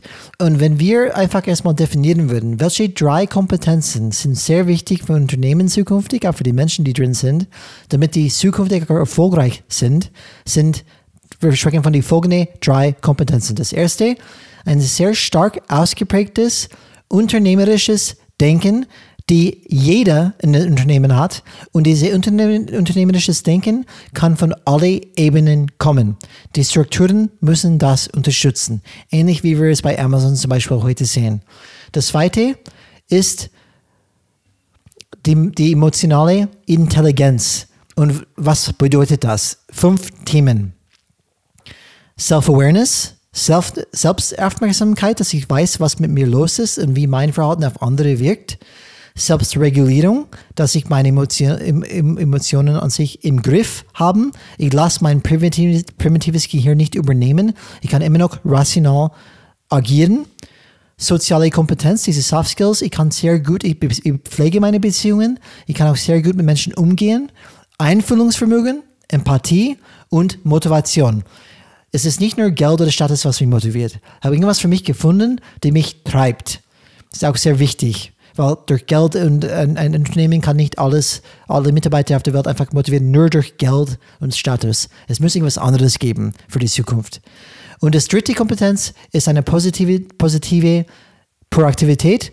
Man nimmt Probleme wahr, allerdings mit einer positiven Einstellung und man nimmt Verantwortung für das Unternehmen und dein Leben sehr wichtig, damit du überhaupt in, der Lage bist, zu sagen, hey, ich kann etwas beeinflussen, ich kann etwas machen. Es gibt immer etwas, was ich als Unternehmen, als Person, als Organisation machen kann. Das wäre mein Fazit für heute, Alex. Ich was möchte ein bisschen widersprechen, dass es nicht nur an der aktuellen Zeit liegt. Es war schon in den letzten 20 Jahren, wenn nicht sogar länger, dass Firmen mhm. immer Schwierigkeiten hatten, sich anzupassen. Ich sage nur Kodak, ich sage nur Quelle, oder Nokia als Beispiele. Alles große Firmen, die dann nicht mit der Zeit mitgegangen sind und untergegangen sind, weil sie intern ja. nicht, weil sie intern die Wer? Schwierigkeiten hatten, sich anzupassen. Ja, absolut. Und eben genau darum geht es, es mir. Das heißt, das heißt, Alex, das heißt, Alex, die Kompetenzen gerade wären auch jetzt schon notwendig. Die, also es gibt ja diesen Zeitspruch, der beste Zeitpunkt, was umzusetzen, wäre gestern. Der zweitbeste mhm. Zeitpunkt ist jetzt. Mhm. Und so sehe ich das auch. Also man hätte das schon vor zehn Jahren umsetzen können, man hätte es auch vor längerer Zeit umsetzen können. Aber dadurch, dass man nicht gemacht hat, heißt es nicht, dass es jetzt zu spät wäre. Nur eins muss ein Bewusstsein, die, die, der Rahmen, wo wir arbeiten, unsere Wirtschaft, wir werden das die nächsten Jahre auch erleben, dass noch mehr Firmen pleite gehen. Das sind einige auf der Liste, die es nicht schaffen werden, da bin ich mir ziemlich sicher. Mit oder ohne Corona. Leider, ja, leider. Hm. Und eine davon ist auch böse gesagt die Autoindustrie. Das, das würdest du für sagen, voraussagen für die Zukunft, siehst du schwarz für unsere Industrie, wie es jetzt steht. Wir müssen eine neue Industrie, ein neues Verständnis aufbauen, uns neu mhm. entwickeln und das wird sehr anspruchsvoll werden. Und man hat in Amerika gesehen, wie die Autoindustrie verschwunden ist, wie das ausgehen kann. Ich bin optimistisch, dass wir es schaffen. Ich bin nicht Meinst du Tesla oder? Die kommt auch aus Amerika, Alex. Ich weiß, aber ich meine, du weißt, welche ich meine. Ah, okay. Ja. Ich, ich, verstehe, was du meinst. Ich verstehe, was du meinst. Detroit. Detroit, die verwaisten, die verwaisten, ja. die verwaisten Städte. Um, äh, ja. um zu sagen, einfach, ihr, äh, unsere Zuhörer werden sich wundern. Wir haben über die Zukunft von Firmen gesprochen, wie die zukünftig aussehen müssen. Wir haben nicht das Thema Holacracy erwähnt, wir haben nicht Scrums erwähnt, wir haben nicht Agilität erwähnt. Das sind ja alles Modelle, mit denen man arbeiten kann, um zu versuchen, das umzusetzen. Und da muss jede Firma seinen eigenen Weg finden, was richtig ist. Was wir wollten, ist praktisch die Grundwerte zu vermitteln mit unserem Podcast, mit dieser Folge. Was sind die Grundfähigkeiten? Ja. Was ist das Grundsetup, das Fundament, worauf das alles basiert? Und was bedeutet das für dich? Genau, genau. So geht's. Weil die Werkzeuge, die, die, die ändern sich über die Jahre. Aber die und Grundeinstellung. Man, und man weiß ja nicht, ist ist nicht für jeden richtig. Es kommt aus der ja. Softwareentwicklung und manche können damit arbeiten, manche nicht. Und mhm. selbst die, die Scrum nutzen, heißt es nicht, dass es funktioniert. Holacracy ist ein sehr komplexes äh, äh, Unternehmensmodell oh, ja. und wird so gut von keiner Firma, glaube ich, richtig umgesetzt. Zumindest so, was ich so gelesen habe. Ich habe leider das auch vielleicht noch nicht erlebt. Vielleicht für die Zuhörer, Alex, uh, Holacracy bedeutet einfach keine Hierarchien überhaupt. Und das, da könnt ihr einfach nachschauen. Es gibt auch gewisse Sachen, die man lesen kann darüber. Auch interessant, also interessanter Weg. Aber ganz gute Punkte, Alex. Da, da, das ist genau, was wir übermitteln würden, diese Grundprinzipien, Grundwerten, Grundwerten, Grundkompetenzen, die Menschen brauchen, mit der Zukunft einfach richtig miteinander umzugehen. Sehr wichtig. Und ich möchte mein Fazit mit auch ein Zitat verändern von unserem römischen okay. Kaiser und Philosoph Marc Aurel. Mhm. Beachte immer, dass nichts bleibt, wie es ist, und denke daran, dass Natur immer wieder ihre Formen wechselt. Nimmt das bitte zu Herzen und schaut, was ihr üben, trainieren könnt.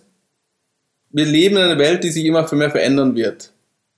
Und ihr müsst euch auch dementsprechend verändern. Ich weiß, es ist nicht leicht. Ihr habt die letzten fünf Jahre, 20 Jahre, 10 Jahre, wie auch immer, erfolgreich mit euren gewohnten Mustern agiert und gearbeitet.